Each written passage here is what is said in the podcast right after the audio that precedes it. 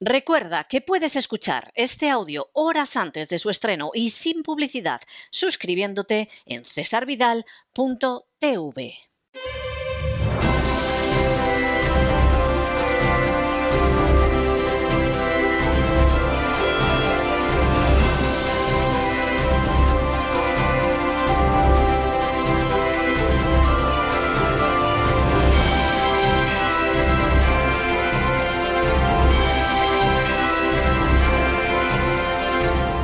Candilejas, Teatro y Espectáculo con César Vidal.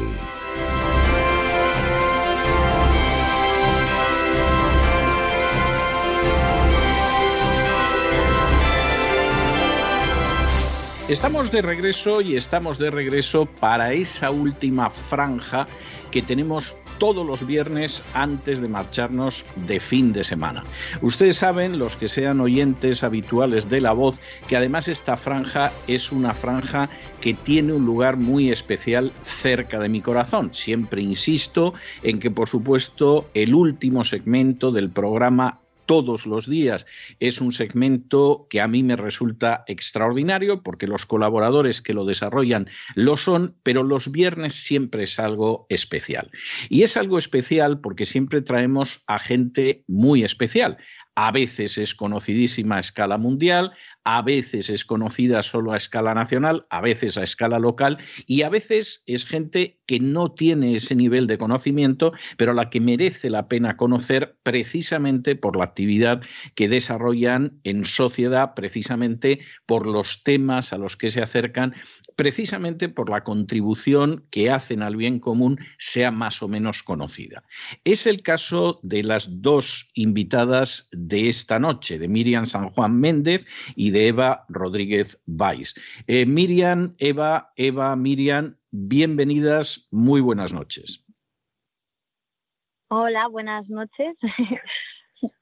Bueno, buenas tardes, buenas tardes, buenas noches. Bueno, yo tengo que decir, para ponerles un poco en situación, que en el caso de Miriam San Juan, tiene un grado de psicología por la Universidad Autónoma de Madrid, tiene un máster en psicología general sanitaria, tiene un máster propio en terapia familiar sistémica por la Universidad Pontificia de Comillas, ha recibido formación en counseling y en duelo y aparte de eso, pues ha sido psicoterapeuta en un colegio, se ha dedicado a la terapia familiar y de pareja, ha estado en un centro de escucha proporcionando acompañamiento de duelo y en un centro de día de la tercera edad, por darles algunas pinceladas de quién es Miriam San Juan.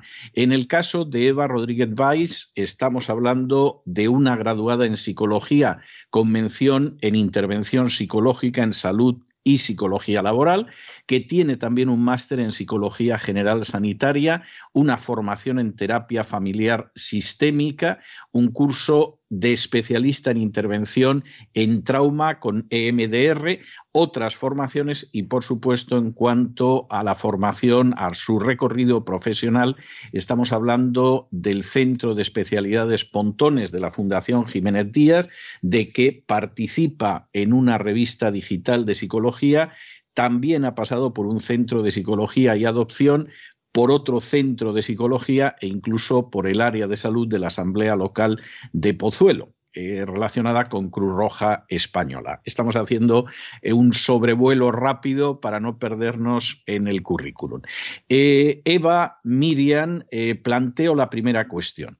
Esta semana un científico de enorme cualificación profesional comparecía ante el Parlamento en España en relación con las vacunas del coronavirus, hablaba de esas vacunas, pero en un momento determinado eh, pasaba, sobrevolaba por la situación de los jóvenes y decía que, por ejemplo, él estaba convencido de que eh, los jóvenes y los niños habían muerto más como consecuencia de las vacunas y de otras cuestiones que del COVID.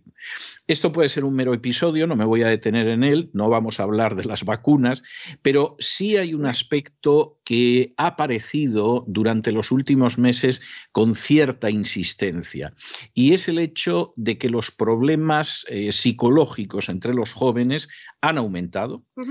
han aumentado de una manera inquietante y no parece que se esté produciendo una respuesta frente a esto. Primera cuestión que quisiera lanzaros, Miriam Eva, Eva Miriam. Eh, ¿Qué está pasando con los jóvenes? ¿Realmente existe un incremento de los problemas psicológicos entre los jóvenes? Em, sin ninguna duda. Es más, eh, ahora mismo la primera causa de muerte entre los jóvenes es el suicidio. Hoy estábamos en un instituto, Miriam y yo, y lanzábamos la siguiente pregunta, eh, adolescentes de 16 años, em, y bueno, preguntando esto a los adolescentes, eh, pues eran las tres opciones, ¿no? Una sería el COVID, la otra sería accidentes de tráfico y la tercera el suicidio. Y bueno, pues eso, la respuesta es el suicidio. Ahora mismo la primera causa de muerte es el suicidio entre personas de 15 a 29 años. Les preguntábamos también qué opinaban al respecto, ¿no? Porque, bueno, eh, sobre todo la población joven ha estado como muy, muy influenciada por el tema del COVID, eh, se sentían como muy responsables, que les han estigmatizado de alguna manera. Pero, sin embargo, em, el tema del suicidio es algo de lo que, de lo que no se hablaba, ¿no? Y también les preguntábamos en ese sentido si, si pensaban que había que hablar más de esto y nos han respondido que sí, mm. que creen que es necesario hablar de esto. Y sin embargo no se hace, ¿no? Ellos eran, ellos eran, ellos eran conscientes de que efectivamente el suicidio era la primera causa de muerte entre los jóvenes. Cuando, le hemos, sí, cuando les hemos dicho la respuesta, sí, algunos pues decían, yo pienso que la primera causa era accidentes de tráfico, ¿no? Em, y todos, al final, porque se ha generado como un debate, eh, nos decían que, que, esto es algo mm, de lo que hace falta hablar y no se habla. Y es posible que no se hable por muchos motivos, no puede ser el miedo, ¿no? Eh, hay padres que tampoco saben qué hacer, esto es una noticia que es bastante inquietante para todos, pero es una realidad y es una realidad que hay que mirarla un poco a los ojos, ¿no? Eh, ¿por, qué, eh, ¿Por qué no se, está, no se está atendiendo a esa realidad cuando es un indicador, ¿no? ¿Qué estamos haciendo como sociedad para que los jóvenes a lo mejor no quieran vivir y no se pueda hablar de esto? Entonces, bueno, también por otra parte, existe como un miedo a hablarlo, eh, primero, porque a lo mejor los padres no saben tampoco qué es lo que tendrían que hacer, ¿no? Eh, la sociedad también porque diría, bueno, es que hemos estado ante un confinamiento que habría que ver en ese sentido cómo ha afectado a, estos jóvenes. A lo mejor jóvenes que han estado desde los 13 años hasta los 15 recluidos, ¿no? Con todos los problemas que pueda haber en casa. Y, mm, y, por otro lado también porque está un poco el, pensamiento de decir, es que si se habla del suicidio, va a haber más suicidios, lo que es una tontería, porque eso es como si decir eh, si, que si hablamos de las drogas, ¿no? Eh, pues la gente se va a drogar más. Los mismos adolescentes han sido los que nos han dicho, porque les hemos dicho, les hemos preguntado, eh, ¿qué es lo que necesitaríais? y nos han dicho hablar de esto. Aunque sí que me gustaría añadir, ¿no? Y lanzando quizás un, mensaje un poco positivo a, todo esto, que, cada vez hay más titulares ¿no? en, las, en las noticias, en los periódicos, en los que se empieza a dar un poco de visibilidad, ¿no? de la ansiedad rompe la vida de los niños y los jóvenes, se han, se han aumentado em, los problemas de salud mental en los jóvenes tras la pandemia, ¿no?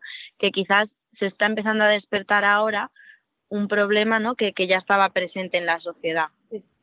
Eh, ¿Vosotros, eh, vosotras pensáis que realmente el confinamiento, los límites, incluso la propaganda bastante contraria a los jóvenes durante la crisis del coronavirus ha contribuido a incrementar los problemas psicológicos entre los jóvenes, incluido el suicidio? al final, ¿no? La, la época de la pandemia ha sido una situación de un estrés supremo, ¿no? Para, para todos, tanto para niños, jóvenes, adolescentes, adultos, una situación de incertidumbre, ¿no? En el que la sociedad tampoco tenía muy claro lo, lo que estaba ocurriendo o, lo que iba a ocurrir, ¿no? O lo que podía pasar, una situación desconocida. Y al final, quizás los adultos, ¿no? Por, por esa capacidad de, de tener más edad y más herramientas, han podido gestionar esa situación de estrés de alguna manera más adaptativa ¿no? que, los adolescentes que están en, en, una etapa de muchos cambios, de incertidumbre y, y, les ha podido afectar más negativamente todavía que a, que a los adultos. ¿Cuáles son los, ah, Hemos hablado de pasada del suicidio, vamos a volver al suicidio dentro de unos minutos, pero si tuvierais que hacer una enumeración de, esos problemas psicológicos que aquejan a los jóvenes y que han empeorado precisamente durante la crisis del coronavirus, eh, ¿qué problemas más importantes serían los que estamos enfrentando? Vale, pues eh, desde luego eh, hay muchos, ¿no? los problemas de salud mental son, son muy grandes. Quizás los que más vemos en consulta, tanto Eva como yo, son problemas relacionados con la ansiedad, ¿no? Eh, está aumentando muchísimo. También la, la, depresión, ¿no? Quizás la depresión infantil, el, el estado de ánimo bajito de, de todos los jóvenes. También aunque quizás no se da tanta visibilidad, ¿no? Pero las autolesiones, hay, hay muchísimos adolescentes que, tienen muchísimo dolor, ¿no? Y las autolesiones es su vía de, escape, también problemas con la comida, ¿no? Al final son, son todo, no dejan de ser síntomas, ¿no? De, de que no está, hay algo que no está bien, ¿no? Que no, no, no están regulados, ¿no? son conductas que, que realizan indicando que, que, les está pasando algo, están, están pidiendo ayuda al final. Cuando hablas de problemas con la comida, estás hablando de bulimia, de, de negarse a comer. ¿De qué estamos hablando? Mm.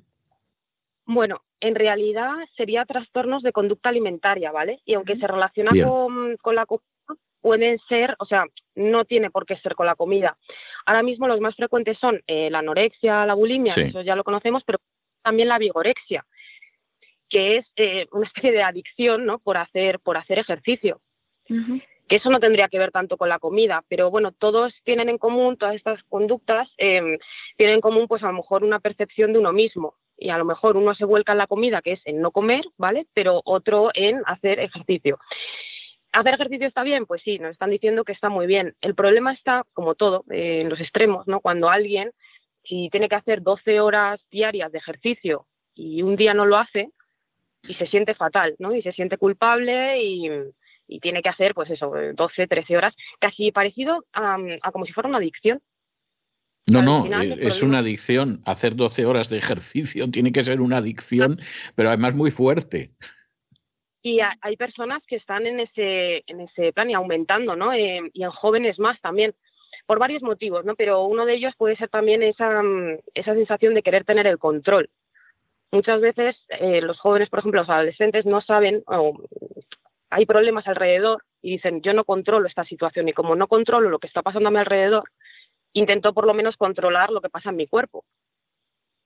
Lo que pasa es que al final esto eh, acaba controlándoles a ellos, ¿no? Y es un poco la paradoja, ¿no?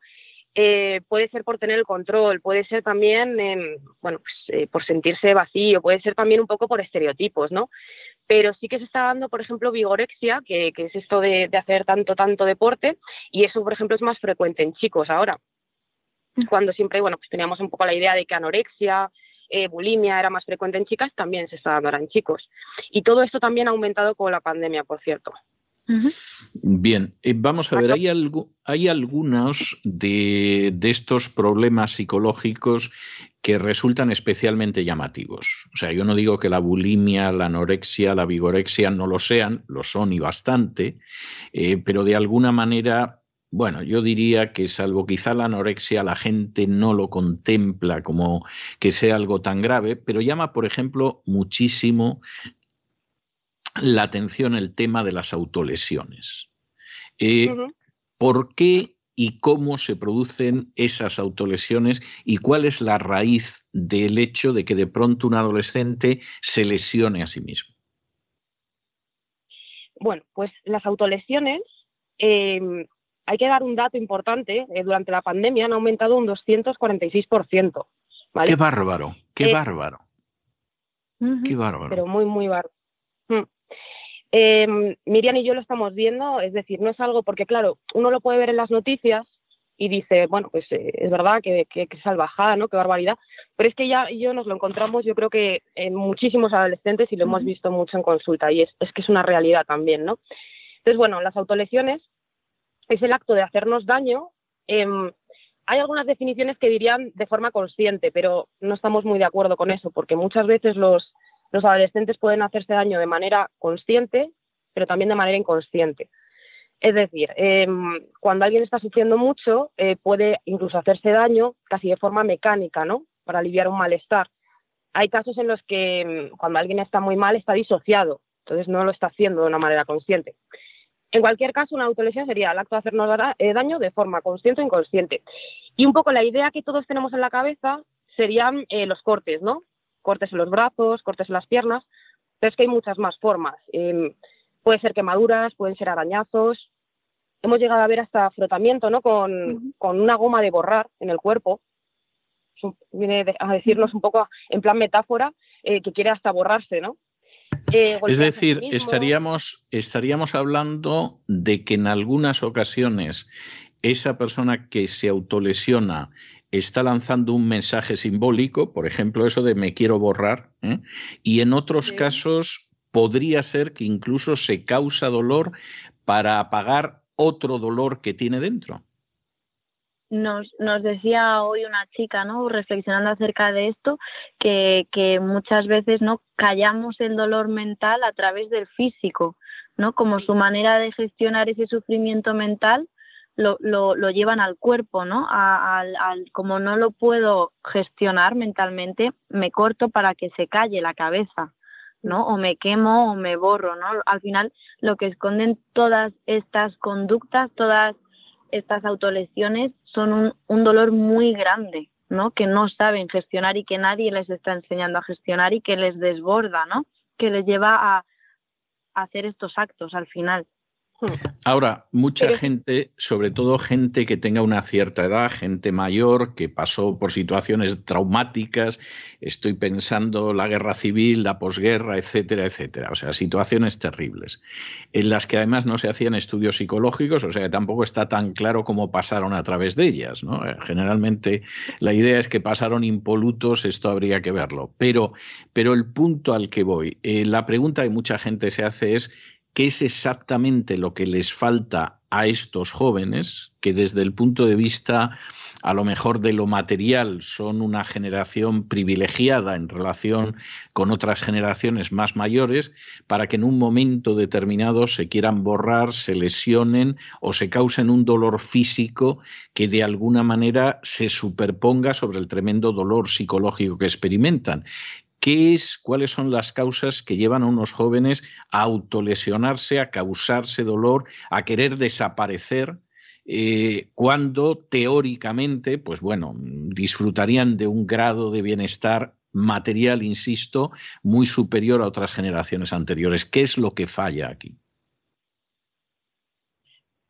Puede ser, ¿no? Que quizás que, como, como bien dices, en generaciones anteriores no, no, lo, no lo logren entender, ¿no? O digan, pero si no te falta nada, ¿cómo puedes tener tanto sufrimiento, ¿no? Y quizás es, es precisamente eso, ¿no? Que no es una cuestión material, ¿no? De que te falte algo físicamente, sino que, que bueno, que también, esto es una cuestión que es muy, muy personal, ¿no? Que a cada, es, es compleja de abordar, ¿no? Porque cada uno se autolesiona o sufre por algo diferente, ¿no? Pero, mm, pero ¿para qué lo hacen? ¿Por qué lo hacen, no? Mm, ¿Qué le lleva a un adolescente que aparentemente lo tiene todo a estar insatisfecho, ¿no? Que quizás sería plantearse esa pregunta, ¿no? Que realmente entonces lo tiene todo, ¿no? Lo, materialmente es tenerlo todo, que yo creo que se nos está olvidando un poco como sociedad el, el estar presente, ¿no? El, el, tener una figura a la que acudir, el, el, el, acompañamiento, ¿no?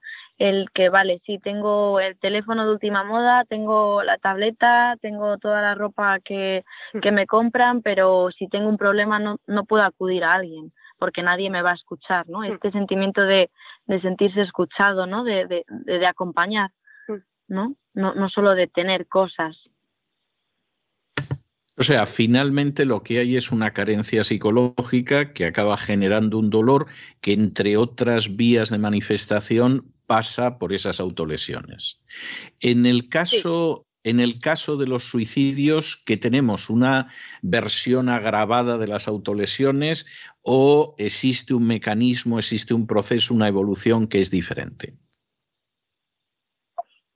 Mm, en, el caso de los suicidios, al final eh, las, las personas ¿no? que recurren al suicidio no lo, no lo, no lo hacen de repente. ¿no?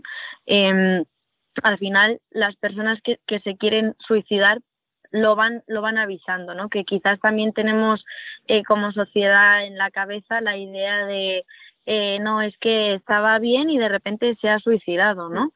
Eh, van mandando señales estas, estas personas. Lo que pasa que igual no las escuchamos, ¿no?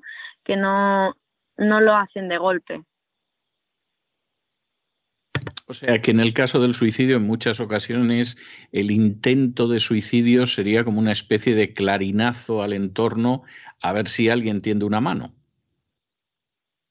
Em, podría ser también, ¿no? Es como una forma de pedir ayuda, pero ya no solo en el suicidio, en lo que hemos comentado antes de las autolesiones, también es una forma también de pedir ayuda, ¿no?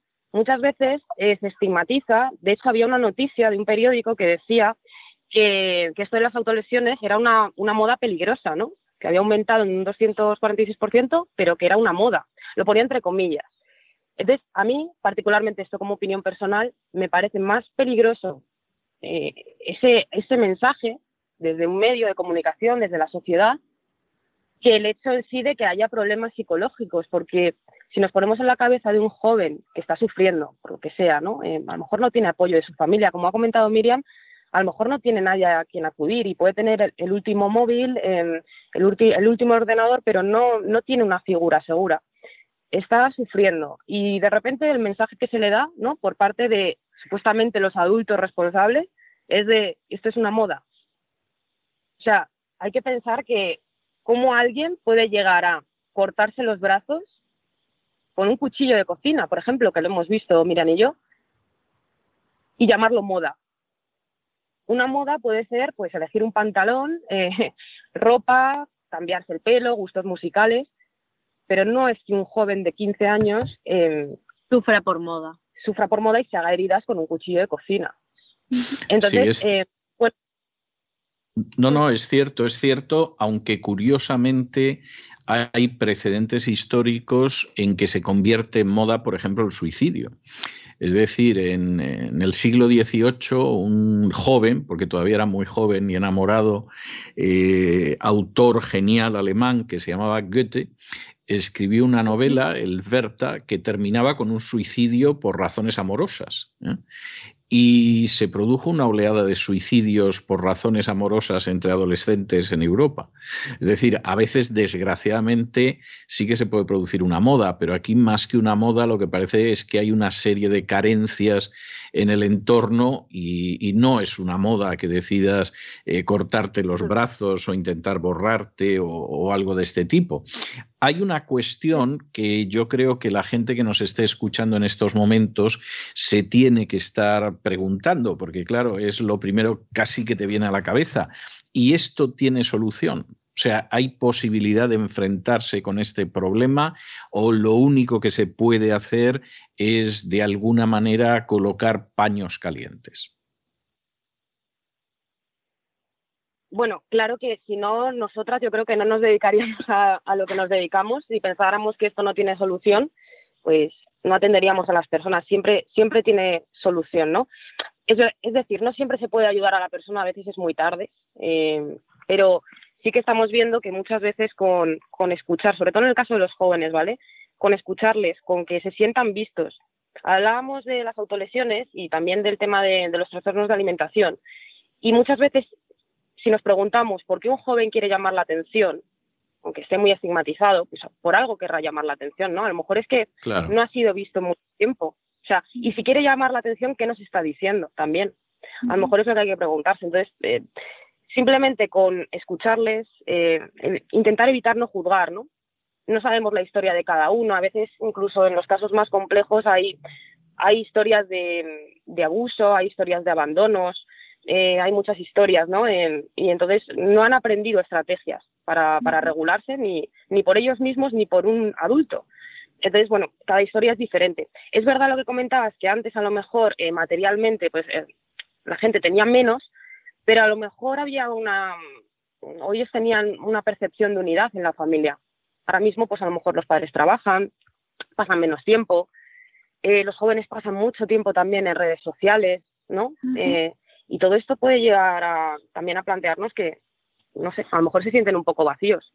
Y sobre todo, añadiendo un poco a lo que, a lo que dice Eva, es nos parece súper importante no esto de, de, no relativizar los problemas no que muchas veces se pregunta y dicen nada eso es una tontería no o no te preocupes no o, o, ignorarlos no o, o, juzgarlos no que es importante que, que, que, puedan encontrar en el otro una manera de, de regularse no no no de desregularse más Vamos a ver, vamos a suponer, vamos a suponer que de pronto una de las personas que nos está escuchando se encuentra con que tiene un hijo, un sobrino, un familiar que efectivamente se enfrenta a una de estas situaciones. Es decir, pues un chico joven o una chica eh, en una situación más o menos normal, pero en la que de pronto esa persona sufre ansiedad, sufre trastornos como los que mencionábamos antes, de anorexia, de bulimia, de vigorexia, eh, ha empezado a, autolesionarse, quizá ha intentado suicidarse. Eh, ¿Cómo se pone en contacto con vosotras para que podáis asesorarles en un caso como ese? Em, vale, bueno, lo importante no es que eh, haya llegado al punto en el que haya podido eh, compartir ¿no? con, con, su familia y que lo haya podido verbalizar y que haya, haya un sostén ¿no? por parte de, de la familia. Lo, lo, importante sería explorar ¿no? con, con, este, con este chaval o chavala que está sufriendo mm, qué recursos tiene él mismo ¿no? o ella misma para, para regularse y para o qué estrategias ha aprendido de manera autónoma, ¿no? ¿Qué, hace, ¿no? ¿Qué puede hacer? Luego mm, nos iríamos a, cómo puede tu familia o tus amigos o tu entorno ayudarte, ¿no? ¿Qué necesitas, ¿no? Que de, los demás.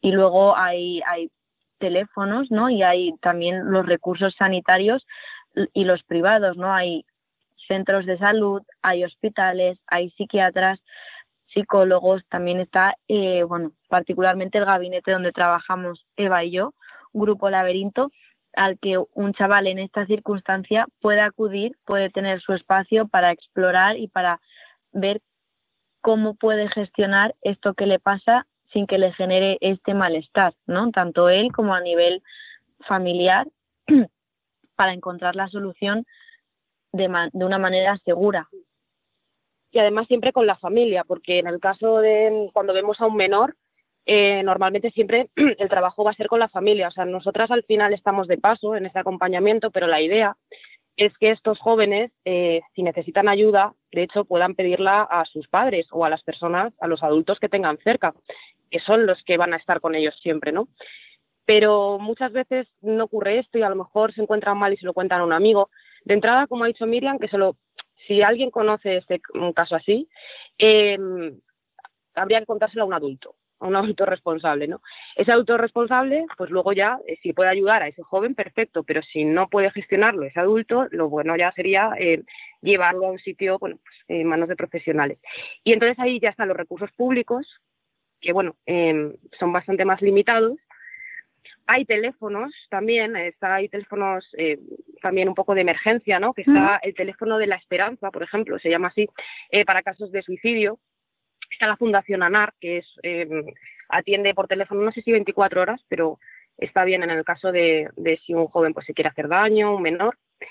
Y luego, como ha dicho Miriam, pues eh, nosotros a nivel privado trabajamos bien, atendemos a menores, atendemos niños, adolescentes, familias, adultos y el trabajo con la, con la familia es muy bonito y es lo que realmente al final eh, va a ayudar ¿no? a, estos chicos.